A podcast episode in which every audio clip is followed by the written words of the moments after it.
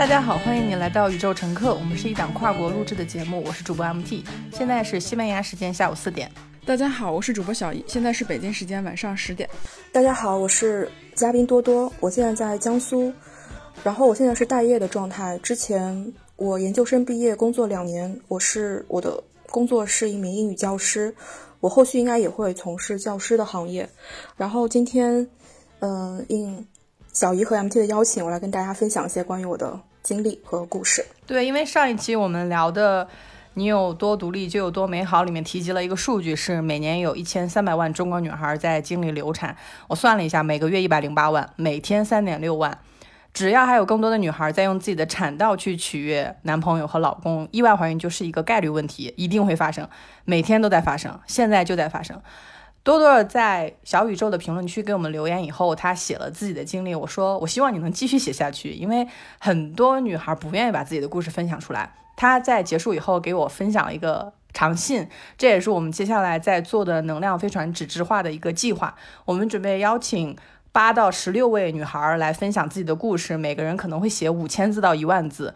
比如说像长颈鹿之前给我们发来的很长的邮件，也会收录在能量飞船的纸质版里面。多多在自己的播客里面，他有一个试播的播客。我上次半夜去听他的播客，感觉虽然宇宙很大，但是声音还是把我们连接在一起了。因为我们的感知是非常一样的。在生活中，二十多岁、三十多岁以后，你可能很难找到一个能说知心话的朋友。我们的这期标题也是来自多多在节目里面说的最后一句话。他说：“对自己真诚是我们来人间的基本目标。”嗯，对我现在，我现在我自己的一个状态，因为我之前是一个非常怀疑自己的人，我对自己非常不自信，我经常反思，嗯，就是有多不自信呢？我跟人家讲起，就跟特别好的朋友讲起我的经历，他会说一句，比如他会说一句，他比如说啊，怎么会这样？我当场就想来一句，I'm not proud of it，就是我想自我否定，因为我觉得人家对我的预期就是想让我自我否定，我就想去迎合别人，我我就想。就是反思我自己的所作所为，但是后来当我去接触了一些播客，去跟一些人聊了天，去阅读了一些东西，我觉得在这整件事情当中，我并没有去伤害任何人。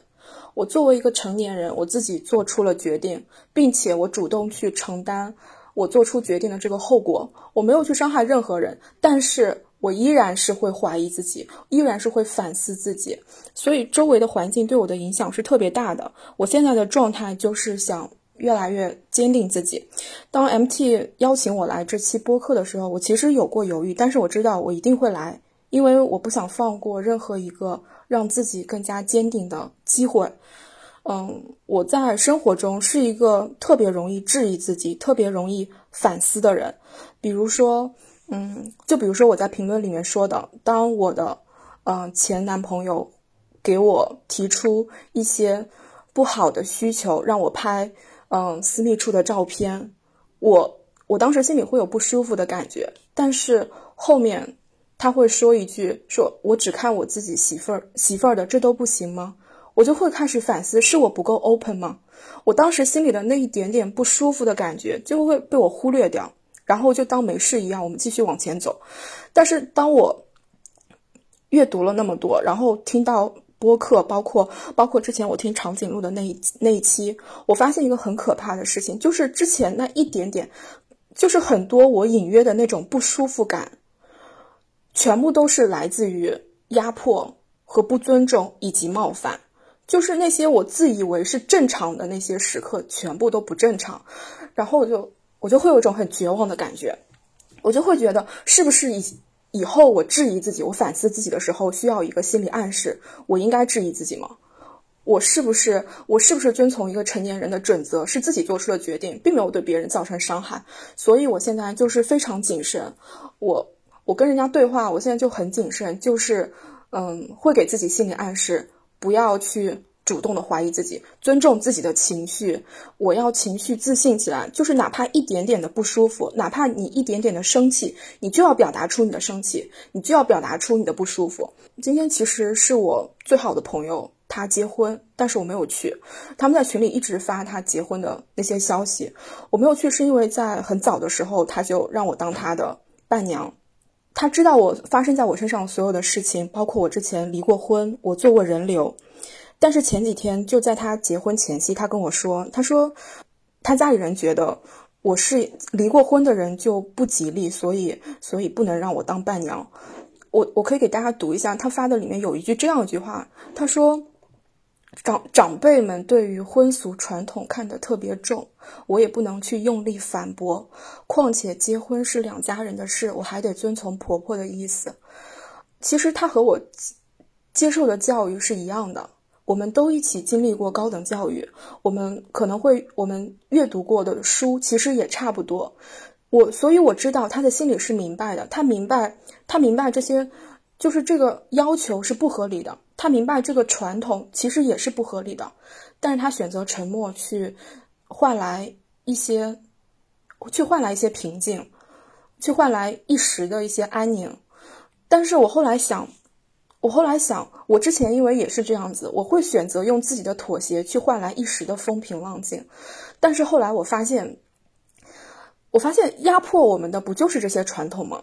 就是压迫我们的，不就是大家，大家去尊重的这些传统吗？如果说一个人沉默，就会有第二个人沉默；如果说一个人发声，就会有第二个人发声。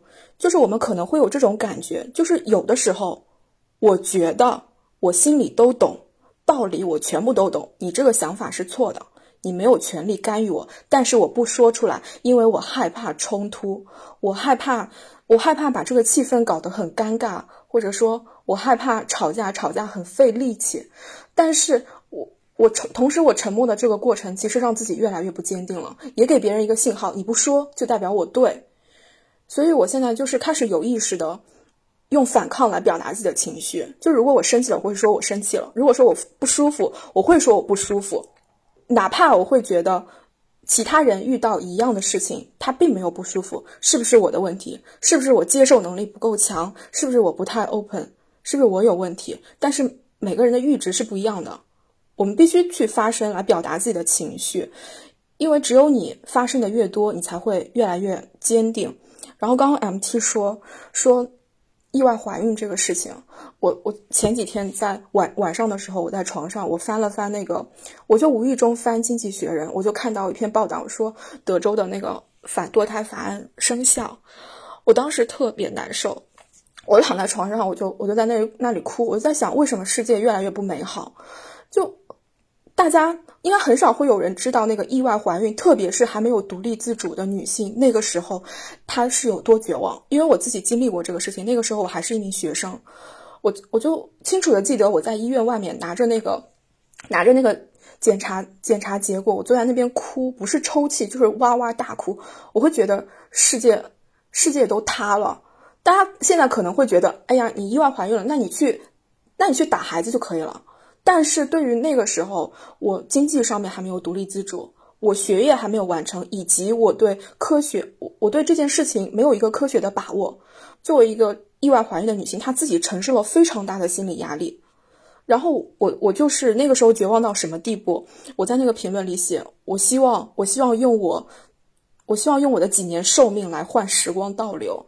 就是能到这个地步，然后后来这件事情的后续就是我和我当时的伴侣希望留下这个孩子，然后我们一起回到家里准备走正常的程序。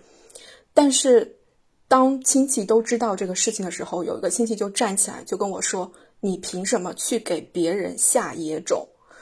就是这句话，我现在都记得特别清楚。他并不是一个粗鄙的人，他也读过书。他日常的行为都非常的得体，他说话都非常的得体，他的情商也非常的高。但是那天他说出了“你为什么去给别人下野种”，就是很多亲戚的一个家宴，没有人去反驳他，就是就是没有人反驳他。然后我坐在那里哭，我绝望，我就我就觉得所有的世俗价值观，所有的评判都压在我的背上。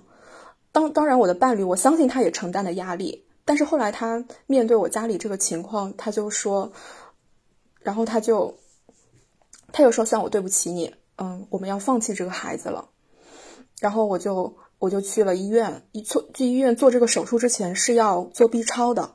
然后那天那天做 B 超，医生跟我说，他刚刚有生命，他刚刚有他刚刚有心跳，不是说生命，他刚刚有心跳。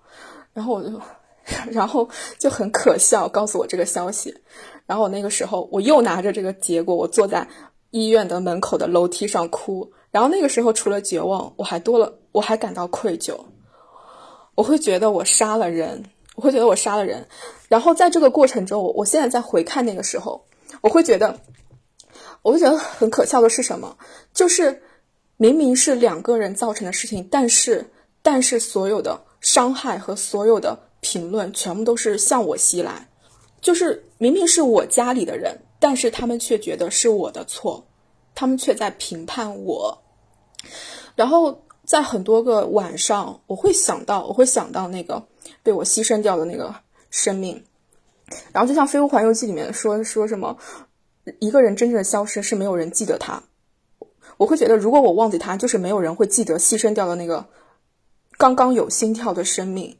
所以我晚晚上我会哭，我想到那件事情。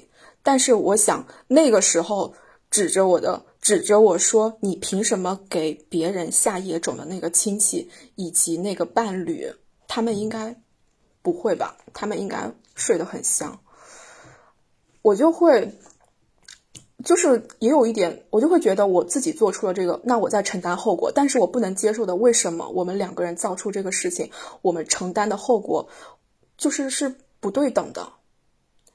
我的伴侣他确实承担了压力，但是他可以全身而退。就是他可能会难过几天，但是他可以重新开始。那我呢？我我会永远被这个事情所萦绕，就他永远都在我的心里。我想到我杀死的那个生命的时候，我我就觉得我躺在地上就站不起来了。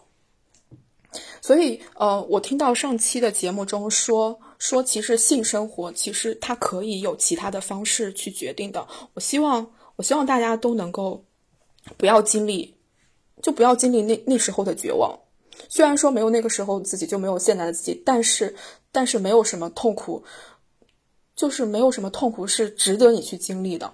而且很可笑的是，大家都跟我说，嗯，多多那些痛苦的事情你要忘记它，你要重新开始，你要往前走啊！我就在想，怎么忘记啊？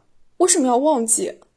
就是你做的事情。你做的事情，它就成为，它就在那客观存在，我们无法忘记它，而且你已经造成伤害了，就无法忘记这些事情。所以他们信奉的人生准则就是忘记痛苦，勇敢前进，重新开始。所以他们没有人会记得那个小生命，就只有我会，我会记得他，然后他永远都会成为我心里的阴影。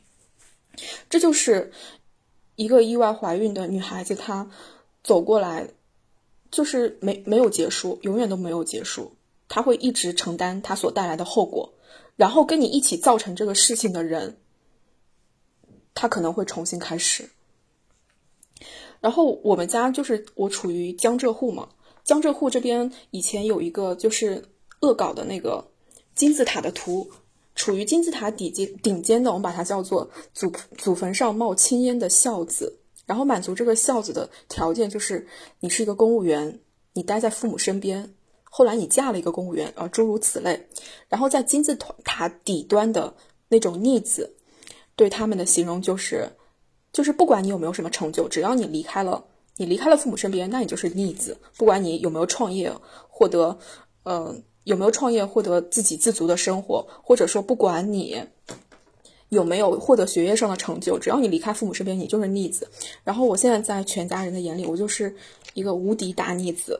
然后又经历了离婚，又经历了就是人流，他们会觉得我找不到，我找不到一个，就是在他们眼里所谓完整的伴侣，这边加引号完整的伴侣。我自己也经历了，就是很多歧视，然后经历了这些事情之后，比如说我去。我我去也不算相亲，就是同龄人之间他组的一个饭局，希望就是希望撮合这样一个目的。然后那个男孩子他就是，呃，我们我们其实观念有很多不同，但是我们互相尊重，也互相理解。这其实是很重要的，在我认为，互相尊重、互相理解，这是非常重要的，两个人能相处下去的一个状态。然后后来我们相处的就是确实比较开心，然后我就问，嗯，要不要试一试？他说：“他说可以，但是我如果同意的话，你会觉得你会不会觉得我太仓促？”我说：“不会，那喜欢就可以在一起。然后我跟他说，呃，但是我之前有过有过一段三个月的婚姻，你会不会就是介意啊什么的？因为我家里秉持的态度就是，你开始你不要说，但是我无法，就我无法对别人不诚实，我每次都会都会说这个事情。然后他回我就是我要回去问一下我的爸妈，就就这样。所以，所以，嗯，就是不是所有人都在就是会接受你这个。就不管你的附加价值，就不管你的这些附加性，就是你有没有离过婚，你有有没有做过人流，这些在爱情中，在他们看来都是非常重要的。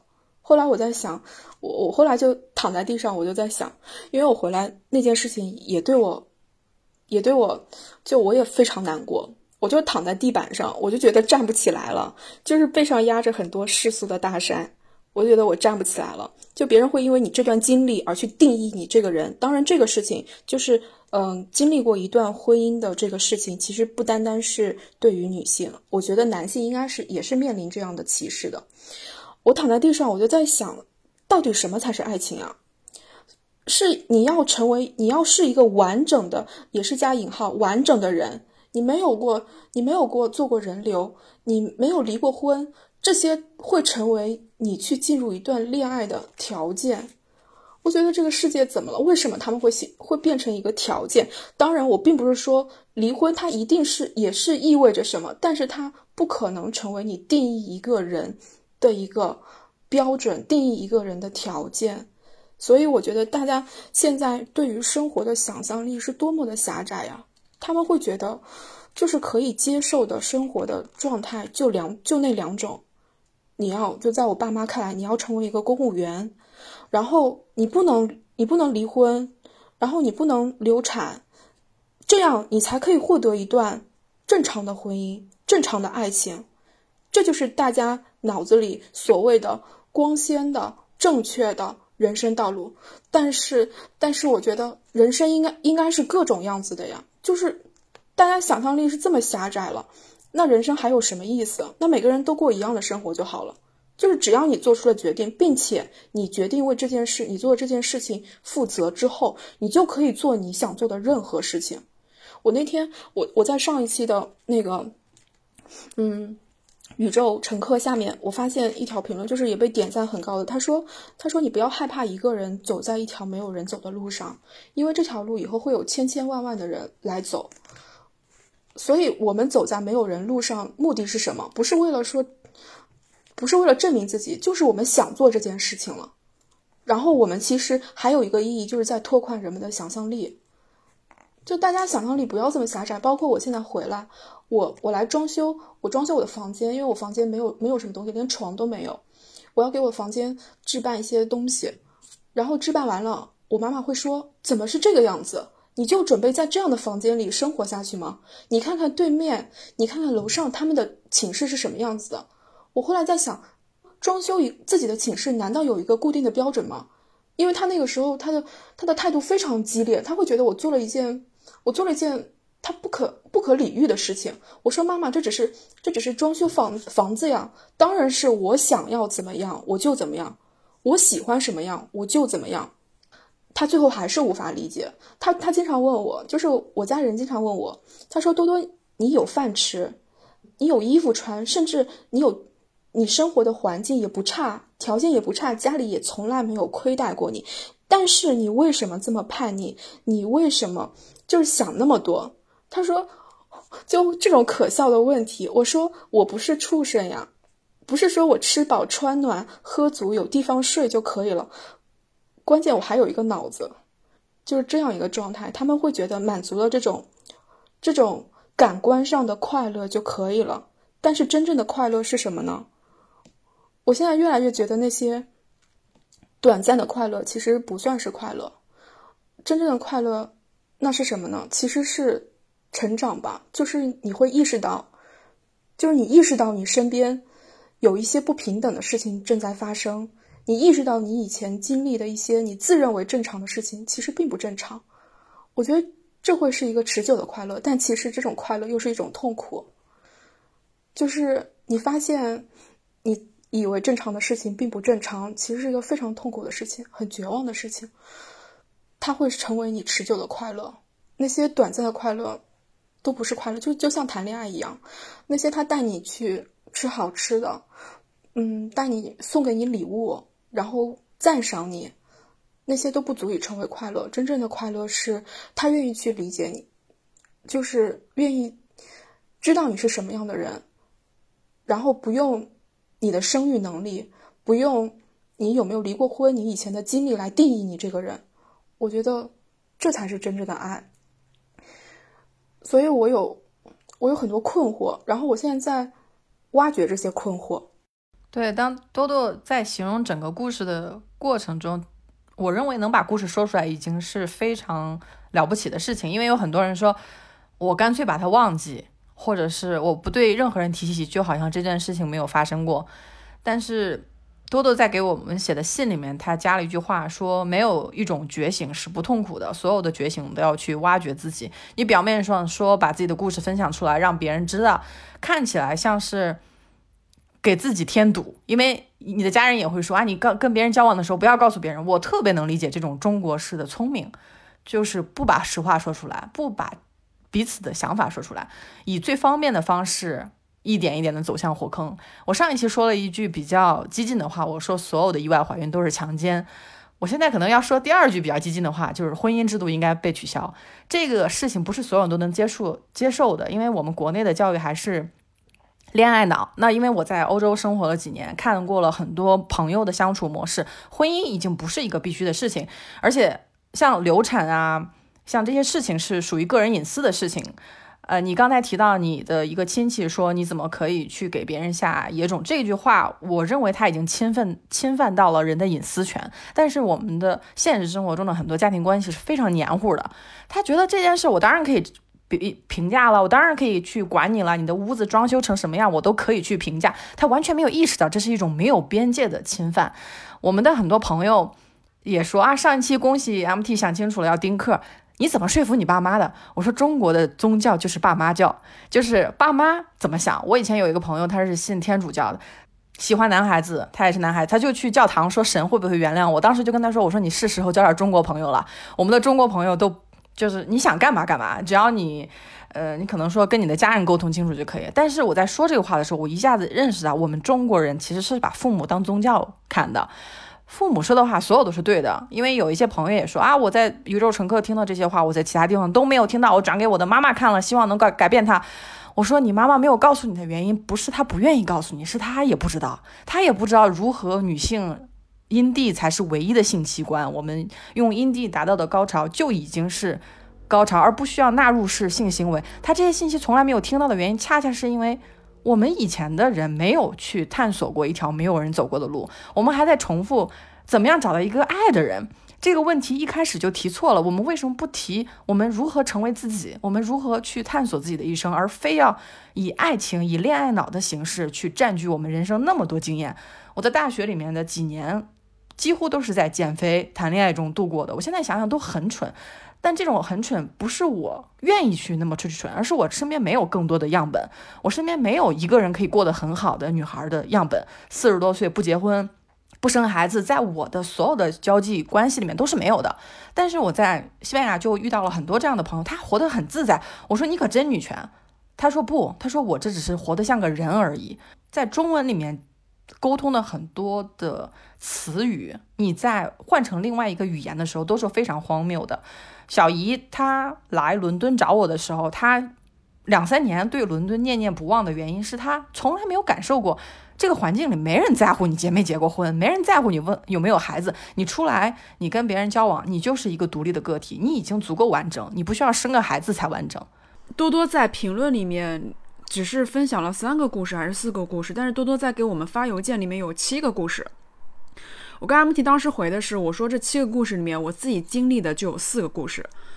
然后我们在决定录完这期，就是录这期节目的时候，我有单独的给 MT 发条发条消息，我说录完这期，我必须要找一个妇科大夫来给大家普及一下最最最基本的一些常识。如何去保护自己，如果意外怀孕应该如何去操作。我自己在前面几期节目也提到过，我说我在害怕，我已经做了保护措施，但是依旧害怕会意外怀孕的时候，我的那种不安跟害怕是没有办法用言语来形容的。那更何况一个，如果说这个人他还在上学，如果说他不小心被被意外怀孕之后，他。整个人的压力，就像当刚刚多多说的那个，他的压力是非常之大的。但是没有人告诉我们，我们的父母不会告诉我们，我们的老师也不会告诉我们。如果我们把这个事情分享出去，那我就不是一个好学生，我也不是一个好的女儿，我也不是一个好的朋友。我在别人眼前，为什么就这种犯了错误的事情，就是全都是女生不洁身自好的问题，全都是女生的问题？我在想，我们不停的去。分享故事，去抛开我抛出我们的观点，去带着大家，去引导大家。我觉得是时候要告诉大家，如果真的遇到这件事情，我们应该怎么办？如果没有人讲，那 OK，我们来找人讲。所以这个事情我。感觉好多事情，就比如说多多分享第一个问题，第一个第一个故事就是私密照片的事情。我啊特别巧，我也遇到过。我相信每个女生都被要求过，应该大家可以在留言留言，有没有被男朋友，不管他是跟你恋爱关系，还是确认了，还是没有确认，还是在暧昧期，真的碰到过男生跟我说，我当时真的是第一次碰到。然后他说，我说我不要发，我说这是个很奇怪。他说这有什么奇怪的？谈恋爱都会发这种照片呀。我当时就还，我当时第一反应就是啊，是吗？我我当时是先否定自己的，我去怀疑自己，我说啊，是不是我太大惊小怪了呀？是不是大家都已经在恋爱关系，我发张私密照片怎怎么了？所以，当我之后有了这些意识之后，然后现在我站在这里说这件事情是不对的，但是我在当时我会第一时间先反问自己，是不是自己太敏感了？这个要求很正常，对不对？对呀，恋爱我发张照片怎么了？第二个问题分享是吧？性交的时候不戴套，我也经历过。自从那次没有戴避孕套之后，我之后再没有交过中国男朋友。我非常的惶恐，而且我已经非常非常生气了。但是我真的是拗不过他，因为他力气很大。就是我不知道是什么原因，我可以完全在这分享。他在进去之后插了三次，他就结束了。我我该庆幸，就是他又是一个很弱的一个人。然后就自从那一次之后，然后因为我非常非常害怕，当天我非常，我之后就再也没有，就是我之后以各种理由跟他切断了关系。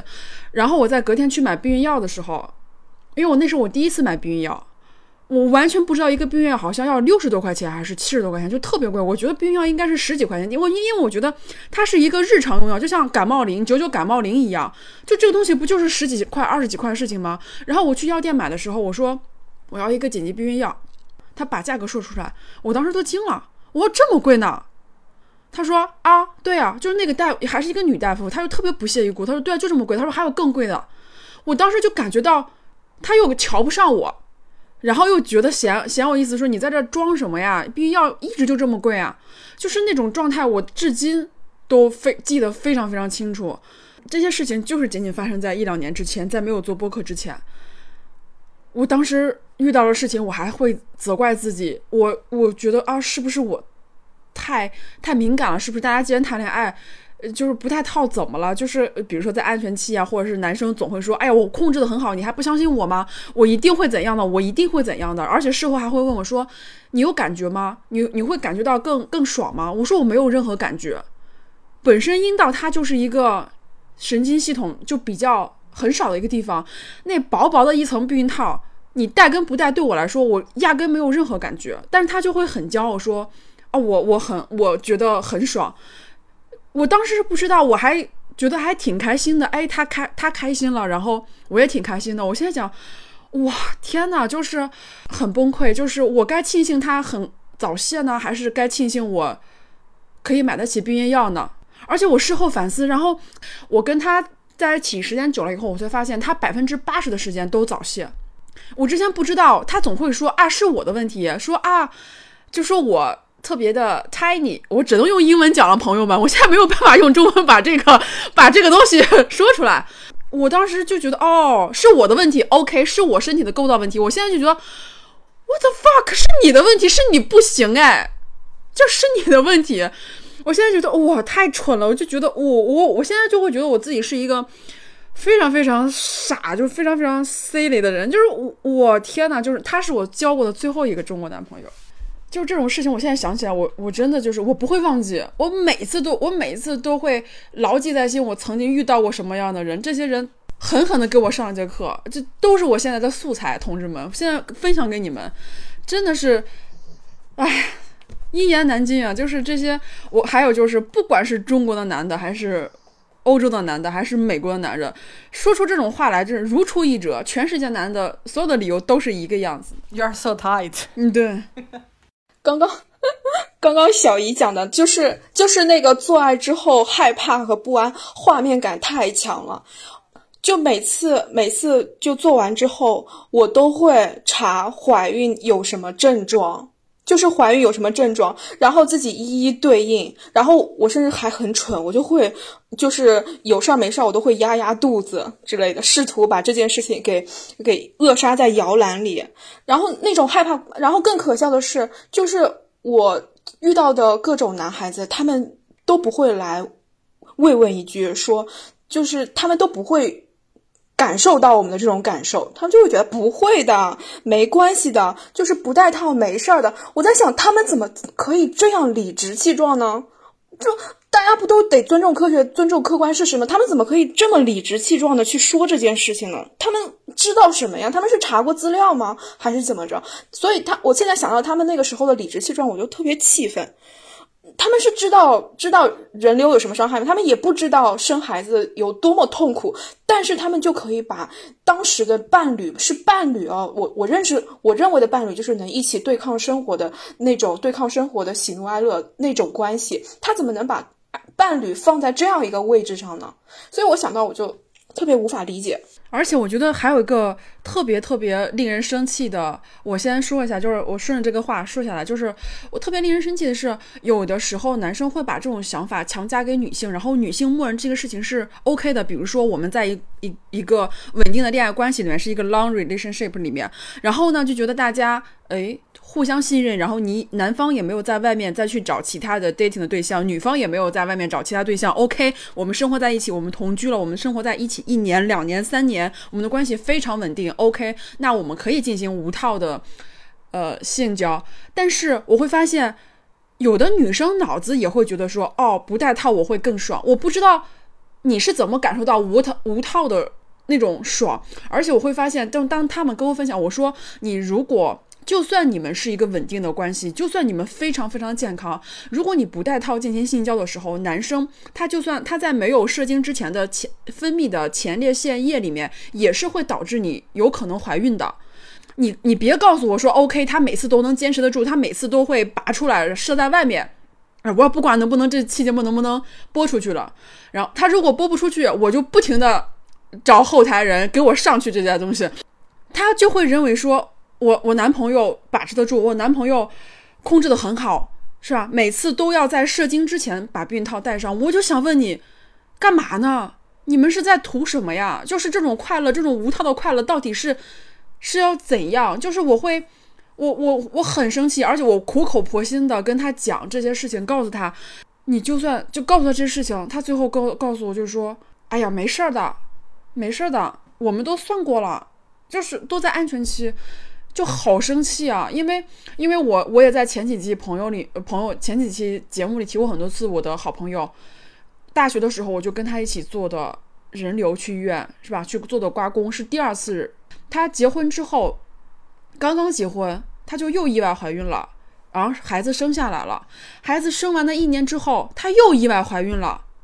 去医院做了人流，他跟我说的时候，他轻描淡写。就他第三次，他第二次做人流的时候，第三次意外怀孕，第二次做人流的时候，他告诉我说：“哎，我前阵子去医院做做手术。”我说：“什么手术？”他说：“又怀上了。”他特别轻描淡写。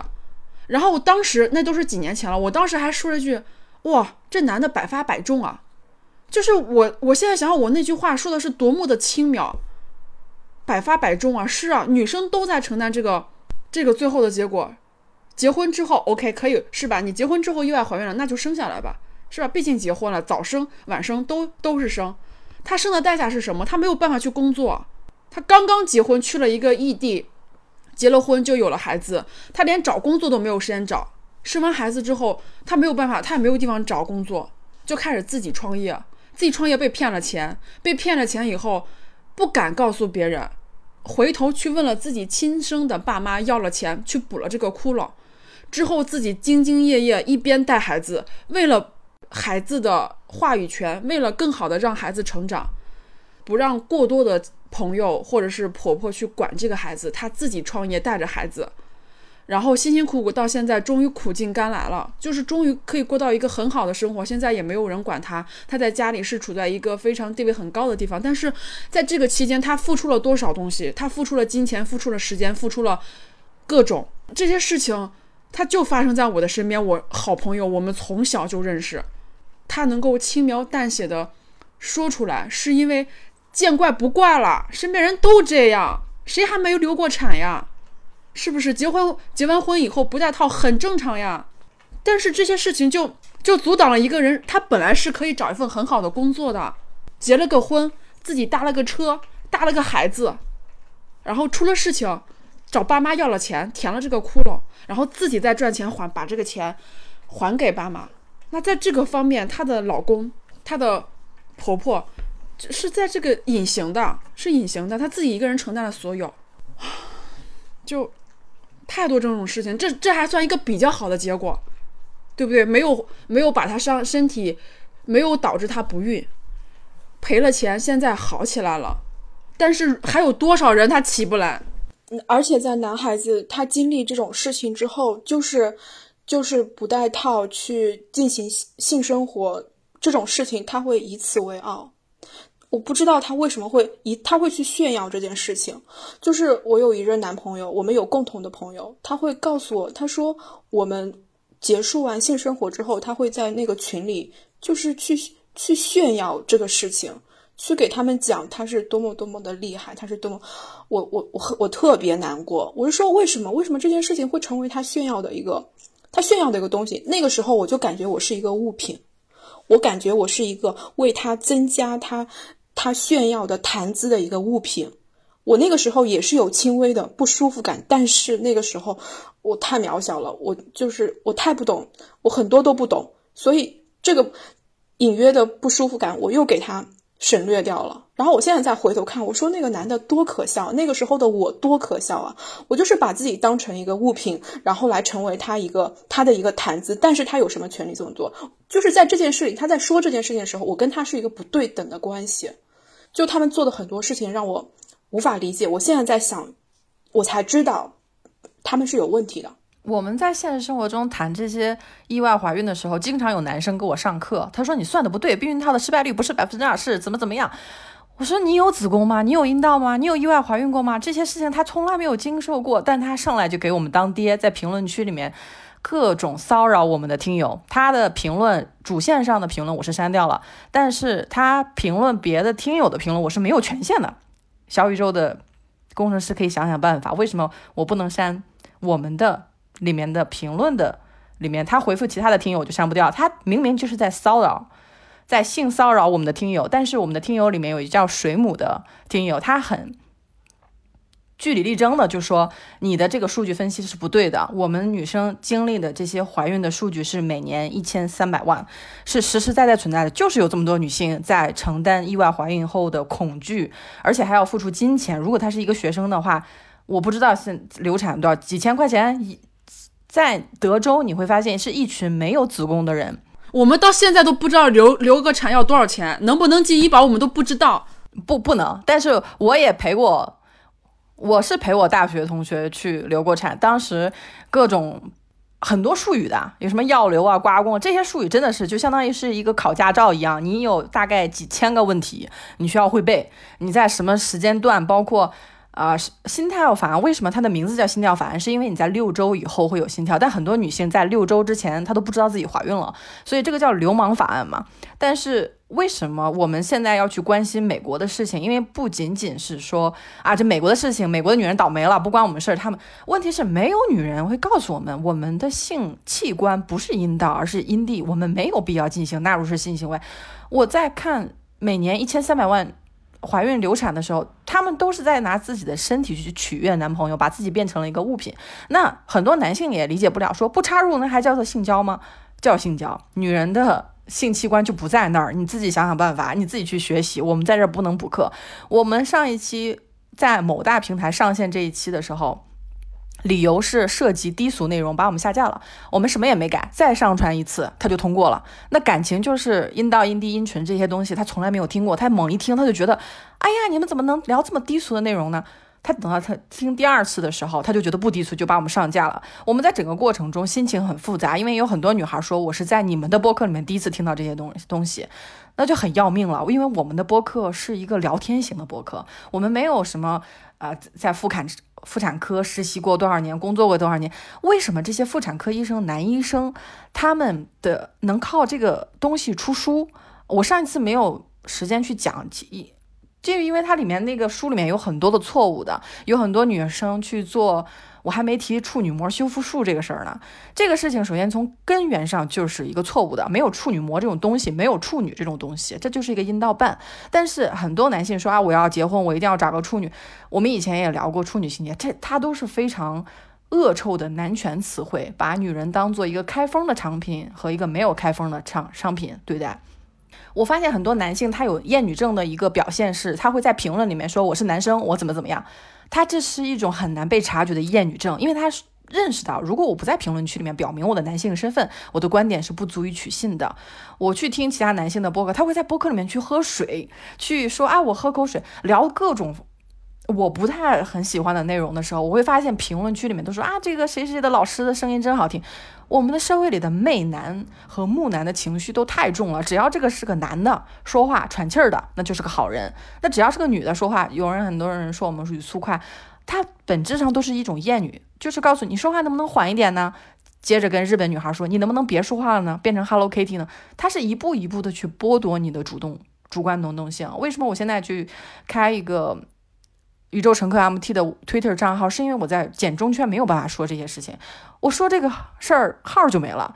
我们之前的听友 Catch Up 性别公正姐妹他们的号又没了，他们一直在做保护女性、传播性知识的这些内容，去让更多的女孩知道自己的身体有子宫有阴道是非常了不起的一具身体。那我们以前的伤害是可以被修复的，那以后的意外。也是可以完全避免的，但是你要自己主动去学习，因为这些内容已经被男权社会过滤过一道了。他不希望女性知道它是完整的，她可以不结婚不生孩子，这事儿太恐怖了，绝对不能让这些潜在的奴隶知道。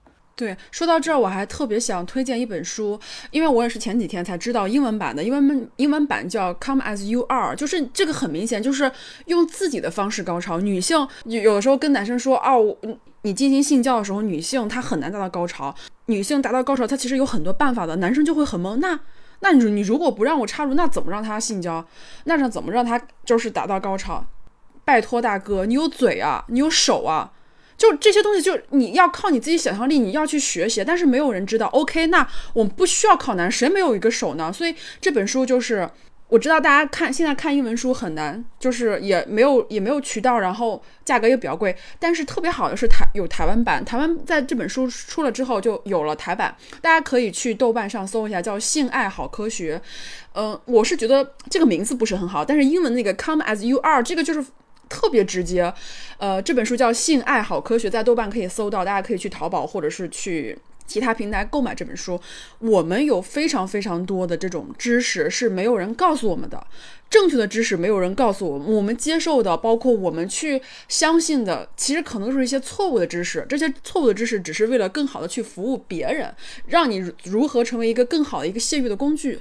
男生男生在自己的群里面去分享自己的。性生活的细节，呃，不管是通过言语也好，还是有我我也知道有男生会直接把这个视频录下来分享给自己的兄弟的，啊，这个是很正常的，而且他们会引以为傲，觉得说自己特别充有充满男人的气概，觉得自己特别厉害，是吧？一晚上干七次，我觉得这个东西你你会死在床上的，你我觉得没有一个男生可以一晚上干七次啊，我觉得这个东西真的是非常搞笑。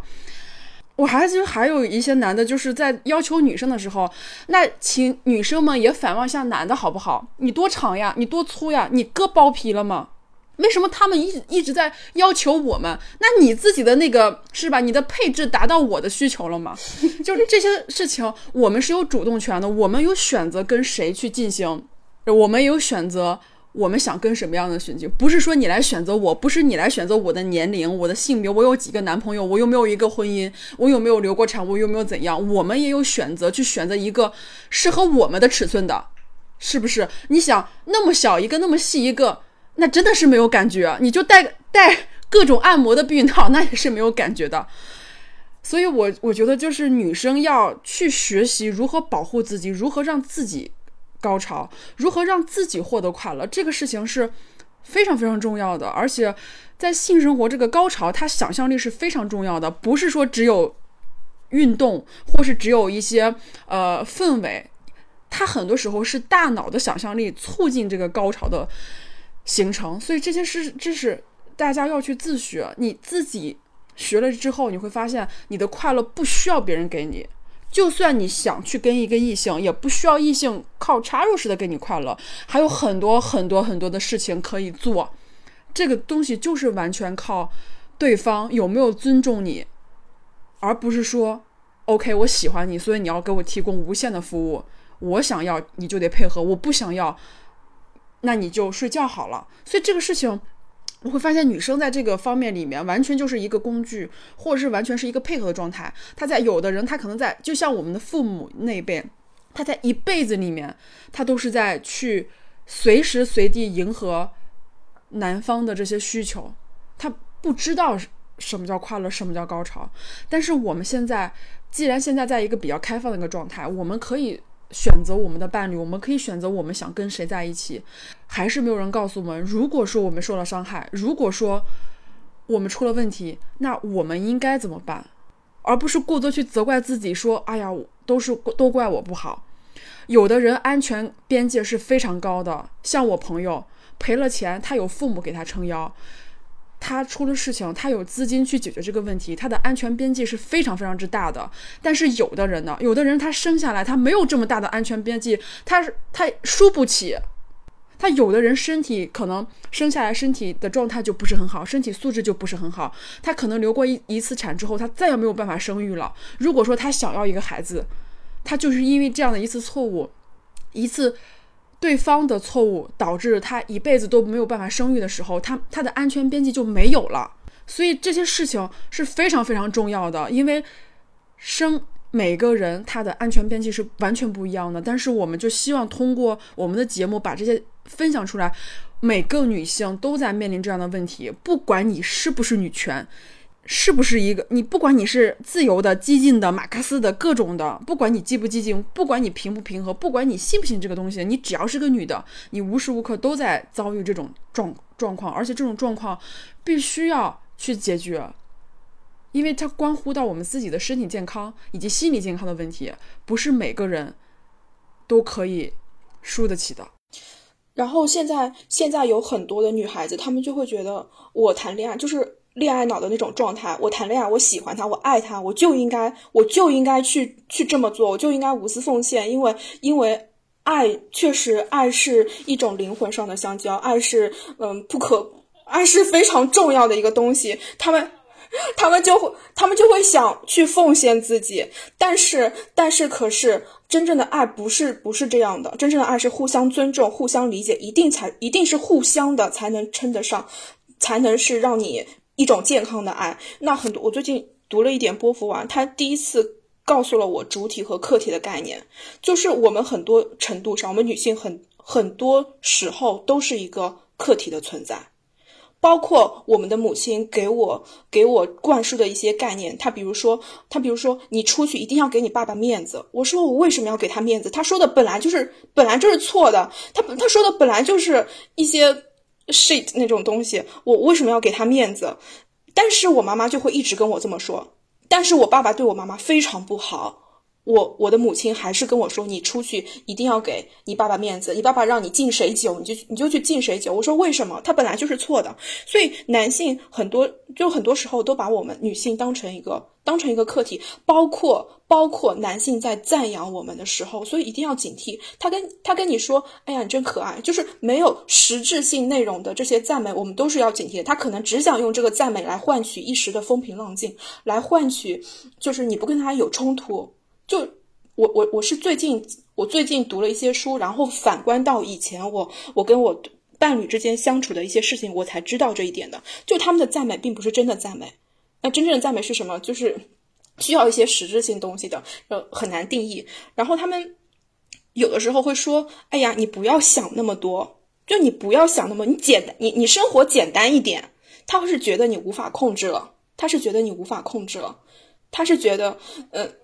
对，他是觉得你想的已经超过他能解决的范围了，那你去自己去进步啊，而不是控制我。所以大家一定要提防，提防哪种？提防就是你是我的媳妇儿呀，你就该这样做，就是这种话，貌似是爱，但其实他不是。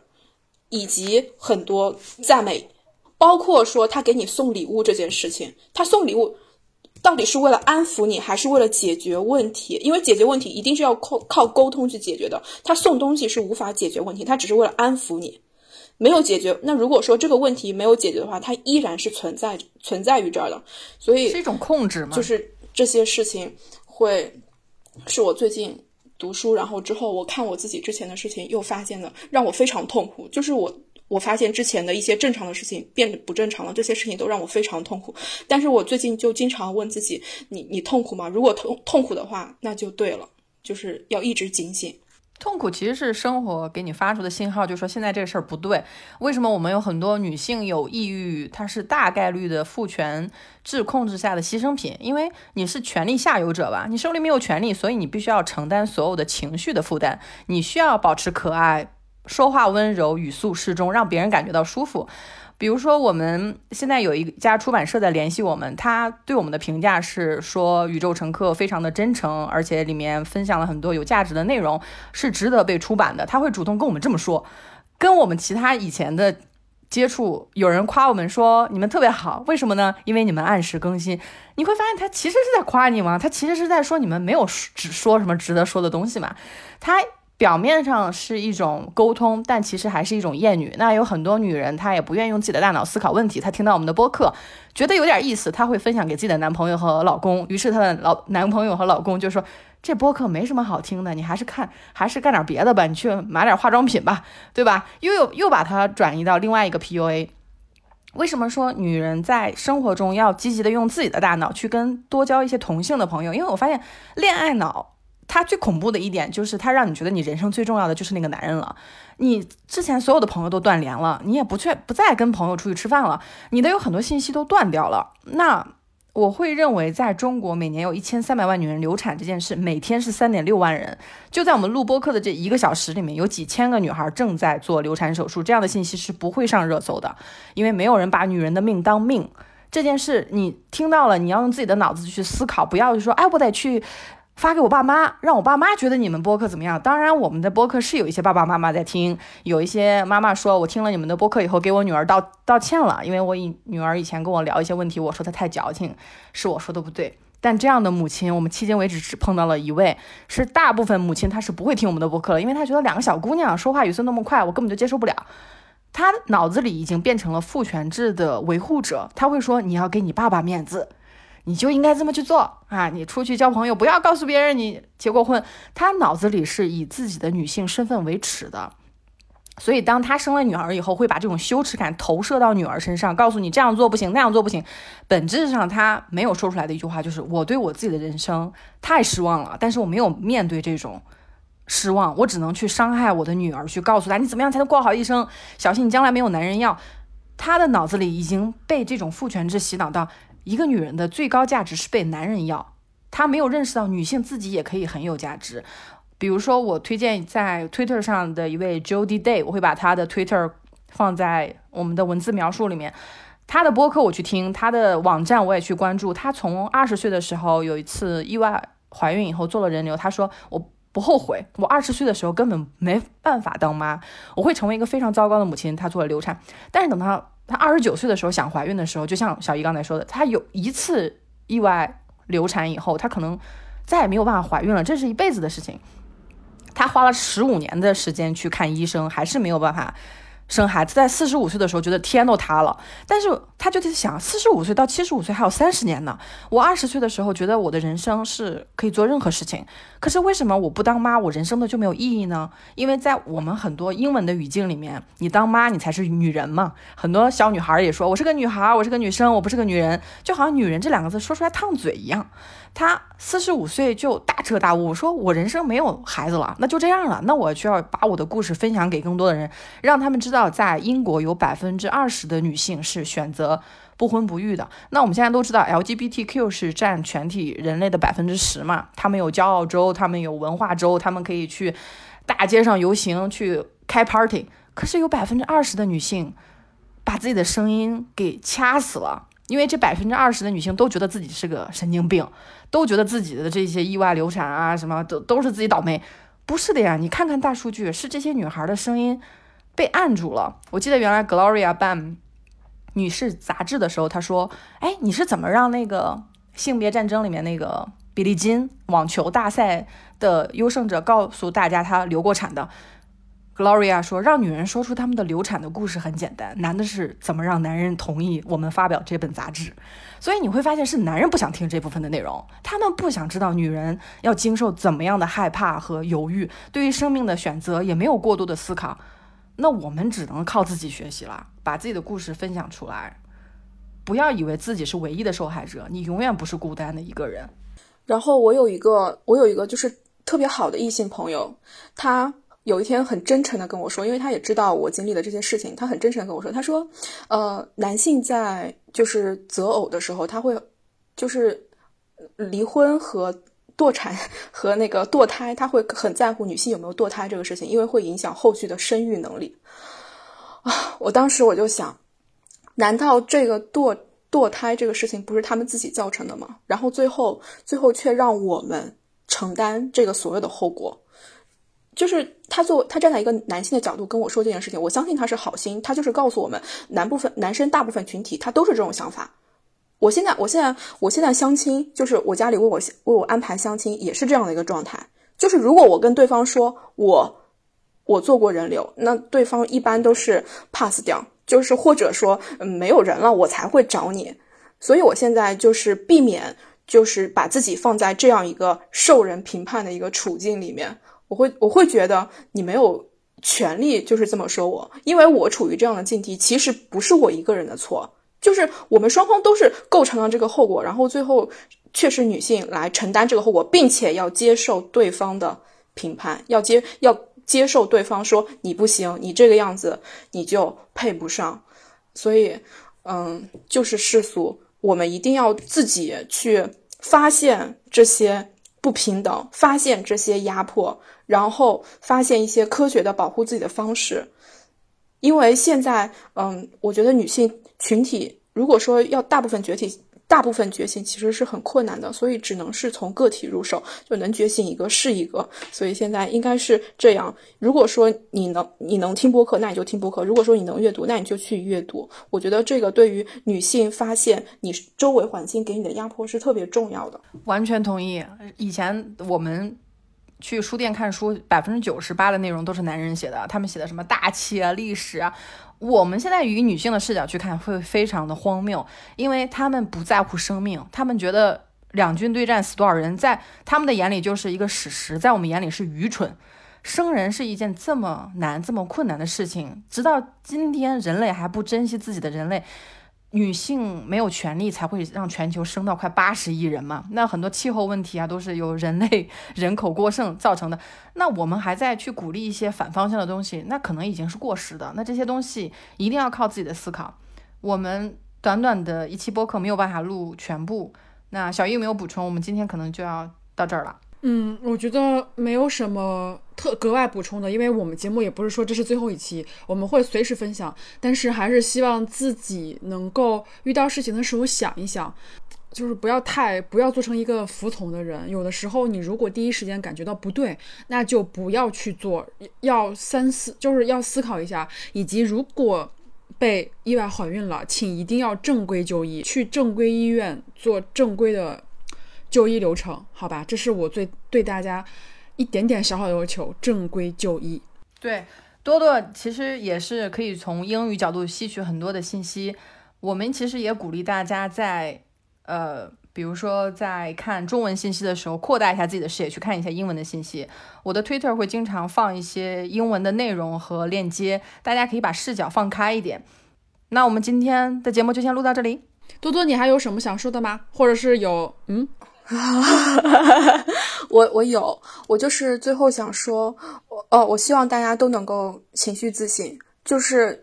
一一旦你有一些不舒服的感觉，哪怕只是轻微的不舒服的感觉，或者生气，或者说你感觉到被冒犯，都不要忽视这些情绪，因为每个人的阈值是不一样的。你生气了，那你就是生气了，人家就是冒犯到了你，你一定要去表达出来，而且不要沉默，就是不要沉默。